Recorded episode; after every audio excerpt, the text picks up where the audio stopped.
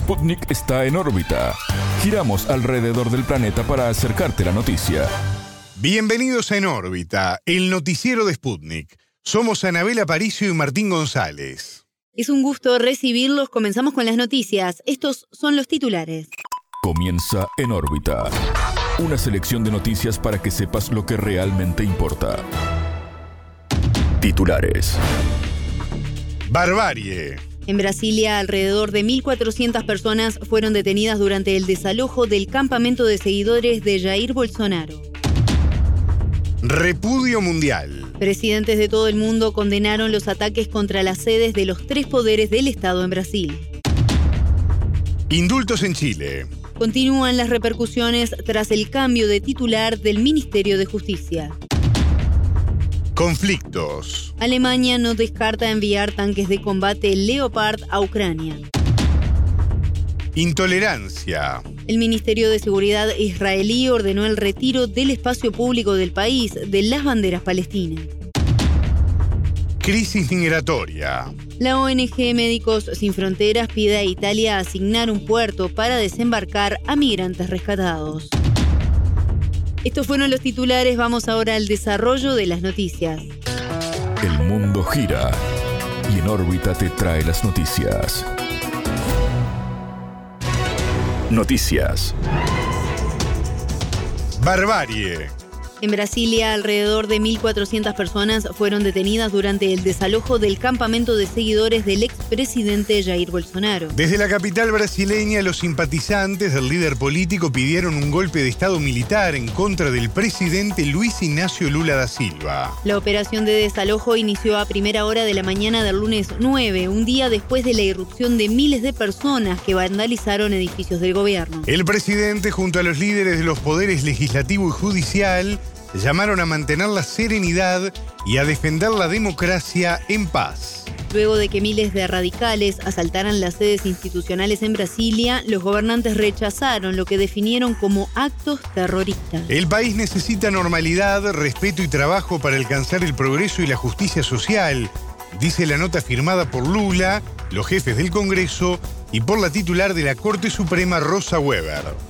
En órbita entrevistó a Alicio Raimundo, profesor de Economía Internacional de las Facultades de Campinas. Para el analista, la violencia desatada no debería causar sorpresa porque viene siendo anunciada por los votantes de Bolsonaro. Raimundo agregó que las próximas horas serán claves en la investigación para determinar el grado de responsabilidad del expresidente en los hechos. Desde el atentado en el aeropuerto de Brasilia, donde un hombre intentó volar un camión de combustible hace uh, más o menos 10 días. Políticamente, las fuerzas que apoyan al presidente Bolsonaro o al expresidente Bolsonaro están extremadamente debilitadas, salen del episodio extremadamente debilitadas, ya que la tarde de ayer sus principales aliados intentaban desmarcarse de la imagen de Bolsonaro. Creo que está mucho más cerca de algo que a mí personalmente me parecía improbable, que es la extradición de Bolsonaro y su detención en Brasil. Las próximas horas arrojarán luz sobre el involucramiento personal de Bolsonaro con los hechos de ayer, especialmente de sus conversaciones personales sostenidas esta semana con el ahora ex secretario de Seguridad Pública del Distrito Federal y también su ex ministro de Justicia Anderson Torres. Las autoridades iniciaron investigaciones que ya sacudieron al gobierno del Distrito Federal. El gobernador de Brasilia, Ibanez Rocha, fue suspendido por 90 días. El entrevistado sostiene que con esta decisión se envía un mensaje de fortaleza institucional para quien piense seguir el camino golpista. La destitución del gobernador Ibanez Rocha es un acto de extrema gravedad. La decisión de su destitución tomada por la Corte Suprema, por el Supremo Tribunal Federal, significa, en mi opinión, un mensaje muy clara para los demás gobernadores que tienen algún alineamiento político con Bolsonaro, como es el caso de los estados, de los gobernadores de los estados de São Paulo, Río de Janeiro y Minas Gerais. Es mejor no pensar en ello en prejuicio de la orden constitucional pues los poderes constituidos de la República no tolerarán tal conducta. Es importante señalar que Ibáñez no fue reemplazado por un interventor externo a su gobierno, sino por su vicegobernadora, quien fue electa al igual que él. A criterio de Raimundo, el gobierno de Lula, de tan solo una semana en funciones, salió mucho más fortalecido de lo que estaba a raíz de estos episodios de violencia. Todos los sectores importantes de la sociedad brasileña fueron unánimes en condenar los actos terroristas de ayer. Incluso las Fuerzas Armadas, sobre las cuales aún existía cierta duda sobre qué, qué, bando tomarían en caso de intento de ruptura del orden constitucional. Las Fuerzas Armadas fueron unánimes en repudiar los hechos y condenar sus perpetradores. Políticamente, pienso yo, Lula se fortalece, lo que debería facilitar o deberá facilitar sus negociaciones con el Congreso Nacional en la aprobación de proyectos de interés eh, para el gobierno federal. Escuchábamos a Alicio Raimundo, profesor de Economía Internacional de las Facultades de Campinas. Repudio. Líderes mundiales condenaron los disturbios en Brasilia por parte de seguidores del expresidente Jair Bolsonaro contra las sedes de los tres poderes del Estado. Entre los latinoamericanos se destacaron el argentino Alberto Fernández, el chileno Gabriel Boric y el colombiano Gustavo Petro. Este último, quien está de visita en Chile, llamó a realizar de urgencia una reunión de la OEA si quiere seguir viva como institución y también llamó a aplicar la Carta Democrática. Los gobiernos de México, Ecuador, Cuba, Venezuela, Paraguay y Uruguay, entre otros, también criticaron la violencia en Brasilia y respaldaron al gobierno de Lula da Silva. Entre los líderes internacionales condenaron los hechos el estadounidense Joe Biden, el francés Emmanuel Macron, el indio Narendra Modi y el ruso Vladimir Putin. Rechazamos los disturbios y apoyamos al presidente brasileño Lula da Silva y a las acciones destinadas a restablecer el orden, comunicó el Kremlin. La Cancillería china, por su parte, expresó su firme oposición al ataque violento contra las sedes del poder en Brasil, indicó en un comunicado. Este domingo 8 miles de seguidores bolsonaristas invadieron y causaron destrozos en las sedes de los poderes del Estado en la capital Brasilia. Entre 1.200 y 1.400 personas fueron detenidas. El presidente Lula aseguró que se investiga lo ocurrido y que los responsables enfrentarán a la justicia. A su vez vinculó con los hechos a su predecesor, Bolsonaro, quien repudió tales acusaciones atribuidas sin pruebas por parte del jefe del Ejecutivo. El exmandatario se encuentra en Florida, Estados Unidos, país donde viajó días antes del traslado de mando con Lula el primero de enero. Este lunes 9, Bolsonaro fue internado en Orlando con fuertes dolores abdominales. Desde una cirugía a la que se sometió tras ser apuñalado en 2018, no es la primera vez que el ex jefe de Estado brasileño es hospitalizado por este tipo de afecciones. Recambio. En Chile, la renuncia de la ministra de Justicia, Marcela Ríos, se inscribe en la política del chantaje impulsada por la oposición de derecha. Así lo afirmó en órbita la chilena Natalie Rojas, politóloga e investigadora de Nodo 21, Centro de Pensamiento del Frente Amplio. El mandatario Gabriel Boric aceptó la renuncia de Ríos, a la que se sumó la de su jefe de gabinete de la presidencia, Matías Mesa Lopeandía.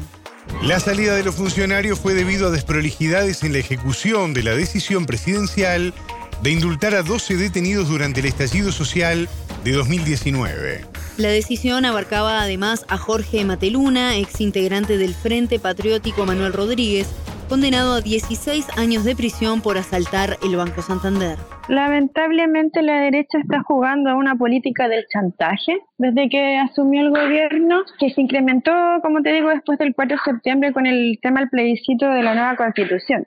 Chile Vamos confirmó que van a mantener la acusación contra la exministra Ríos pese a su salida y los fundamentos es centrarse en el tema de los errores de los errores de los errores sin, como te digo, dejando de lado el tema de gobernar para, para las mayorías. Entonces, en el fondo, vemos que la oposición lo único que está haciendo una especie de gallito de poder con el gobierno y muchas veces saca posturas o, o, acciones, por ejemplo, el tema de bajarse la mesa de seguridad, que era una mesa transversal, ¿cierto?, para gobernar en torno al tema, se bajan, entonces su política es un tanto, eh, muchas veces querer pegarle al gobierno de una u otra forma en lugar de generar una política propia con objetivos transversales. Sabemos que somos diferentes, pero sin embargo el gobernar es lo que se ha dejado un poco de lado. De esta forma, el presidente Boric cumple con una de sus promesas de campaña, otorgar indultos a estos individuos, resolución muy criticada desde filas opositoras. La analista señaló que este sector político está determinado en hacer caer a figuras estratégicas del actual gobierno progresista. El presidente Boris también señaló que estaba el tema de pequeñas descoordinaciones que hubo entre lo que es el la moneda y el Ministerio de Justicia en torno al tema de los indultos, específicamente con, con uno de, los, de, los, de las personas indultadas, la que sin embargo ha sido utilizada como caballito de batalla por parte de la derecha, que lo único que quiere es ir votando a figuras estratégicas del gobierno, por su afán de adjudicarse a diario la representación de este 62% que obtuvo el rechazo en el último referéndum por la nueva constitución. Entonces, en lugar de dedicarse a gobernar por las mayorías, la derecha lo único que hace es tomar estos temas, intentar meterlos en la agenda mediática, en los medios de comunicación que ellos manejan, como el Mercurio, donde el tema del indulto ha sido parte de las portadas durante todos estos días, sino portada central. Entonces, es un poco eso, el eco que ha hecho la derecha en torno a esto escondiendo un poco que ellos mismos se han bajado de la mesa de seguridad, por ejemplo, que es un tema que ahora en Chile con la crisis migratoria y el aumento de los asaltos y la crisis de seguridad que estamos viviendo es un tema que es una urgencia para la ciudadanía. Desde el Ejecutivo, la ministra vocera Camila Vallejo reconoció que si el presidente hubiera tenido todos los elementos a la vista, la situación hubiese sido distinta. La jerarca agregó que no se cumplió el criterio de excluir en los indultos a personas con antecedentes complejos previo al estallido. La entrevistada opinó que pese al impacto que los hechos tuvieron hacia la interna del gobierno, es positivo que se hayan asumido las responsabilidades. Eso es propio de la juventud del gobierno. Vemos que el tema, mm, lo bueno es que se asumieron responsabilidades, o sea, sale la ministra Ríos y también sale el jefe de gabinete de Boric entonces, que era una de, de las personas que más había insistido con el tema de los indultos por su trayectoria por la defensa de los derechos humanos y recordar también que los indultos a los presos de la revuelta era un compromiso de campaña de Gabriel. Entonces, el impacto a la interna, por supuesto que se siente, pero sin embargo yo creo que el tema de eh, asumir las responsabilidades habla muy bien en lugar de esconderlas porque la finalidad de este gobierno y del presidente Boric es justamente avanzar en más y más democracia. Escuchábamos a Natalie Rojas, politóloga e investigadora de Nodo 21, Centro de Pensamiento del Frente Amplio de Chile. Conflictos. Alemania no descarta enviar a Ucrania tanques de combate Leopard. Siempre revisamos la situación, nos coordinamos con otros países y así decidimos. No es imposible, dijo el vicecanciller Robert Habeck. El también titular de Economía recordó que su país decidió entregar a Kiev armas de todo tipo, desde bazucas a vehículos de combate, según indicó. El pasado diciembre, 45% de los alemanes se oponía al suministro de carros de combate Leopard 2, según una encuesta publicada por la agencia de noticias local DPA. En tanto, más de 60% de los alemanes apoya la dimisión de la ministra de Defensa, Christine Lambrecht, según informó el diario local Bild. De acuerdo con el medio, 64% de los encuestados cree que la jerarca del Partido Socialdemócrata debe renunciar, mientras 15% opina lo contrario. Rusia advirtió que los países de la OTAN juegan con fuego al suministrar armas a Kiev, según indicaron textualmente, en el marco de su conflicto con esta nación. Por otra parte, Polonia amenazó a Alemania con avergonzarla por su negativa a abordar reparaciones por los daños causados durante la Segunda Guerra Mundial. Varsovia exigió oficialmente a Berlín desembolsar 1,3 billones de dólares por el daño causado por el régimen de Adolf Hitler en el país durante aquel conflicto bélico. Intolerancia. El ministro de Seguridad israelí Itamar Ben-Gvir ordenó el retiro del espacio público del país de las banderas palestinas. Ondear estas banderas en Israel no es ilegal ni está vetado formalmente. De todas formas, la policía las requisa en actos públicos o en protestas vinculadas con la ocupación de Cisjordania. Ben-Gvir es miembro de sionismo religioso, partido supremacista judío y antiárabe. Esta fuerza política es parte de la nueva coalición de gobierno liderado por el primer ministro Benjamín Netanyahu. El Ejecutivo es considerado tanto por analistas políticos locales como internacionales como el más conservador en la historia del país. Al ser mayoría en el Parlamento, las autoridades endurecieron sus políticas en relación con la cuestión palestina. Asimismo, se espera que tome posiciones más drásticas en los territorios ocupados de Cisjordania. El martes 3 de enero, Ben Gvir recorrió sin rezar en ningún momento la explanada de las mezquitas en la ciudad vieja de Jerusalén. El lugar es el tercero en importancia para el Islam al albergar la mezquita de Al-Aqsa y al Domo de la Roca, donde Mahoma ascendió al cielo. La Autoridad Nacional Palestina, la Liga Árabe y varias naciones islámicas calificaron la acción del funcionario israelí como una provocación. Crisis migratoria. La organización Médicos Sin Fronteras reclama a Italia asignar un nuevo puerto para desembarcar a 73 migrantes rescatados el sábado 7 en el mar Mediterráneo. El salvamento fue a 523 kilómetros de Catania, al sur del país. Sin embargo, el atraque fue autorizado en Ancona a 1.428 kilómetros, lo que supone casi cuatro días de navegación. La ONG recuerda que, según el derecho marítimo internacional, se debe asignar un puerto seguro lo más cercano posible al lugar de rescate. El mismo sábado, otra embarcación de la organización SOS Mediterráneo salvó a 37 migrantes y también fue desviada a Ancona pese a las advertencias meteorológicas. Las autoridades negaron la posibilidad de agrupar a todas las personas en un mismo barco, tal como pidieron Médicos Sin Fronteras y SOS Mediterráneo. El gobierno italiano, liderado por Giorgia Meloni, recrudeció la política migratoria y restringió la actividad de las organizaciones rescatistas. El 3 de enero entró en vigor un decreto que obliga a las embarcaciones a volver a tierra cada vez que ejecutan un rescate. En órbita obtuvo la palabra de Juan Matías Gil, coordinador de las operaciones de rescate de Médicos Sin Fronteras en el Mediterráneo. Obviamente esto dejaría un gran vacío en el mar porque sabemos que cuando las condiciones meteorológicas lo permiten, hay partidas desde Libia en un mismo día. Entonces, dirigirnos hacia puerto inmediatamente dejaría a la deriva dejaría barcas y embarcación sin, sin ser atendidas eh, en situación de emergencia. Esto sin duda aumentaría significativamente la probabilidad de, incidentes, de muerte o de ser llevados una vez más a Libia en lugar de donde escapan, dadas todas las violaciones de derechos fundamentales que están bien documentadas y conocidas. Desde 2014 los barcos civiles de salvamento llenan el vacío que los estados europeos han dejado deliberadamente tras interrumpir sus operaciones de búsqueda y rescate, comunicó la organización. Una veintena de ONGs que realizan esta tarea pidieron dejar sin efecto el nuevo decreto italiano y que los gobiernos europeos cumplan con sus obligaciones.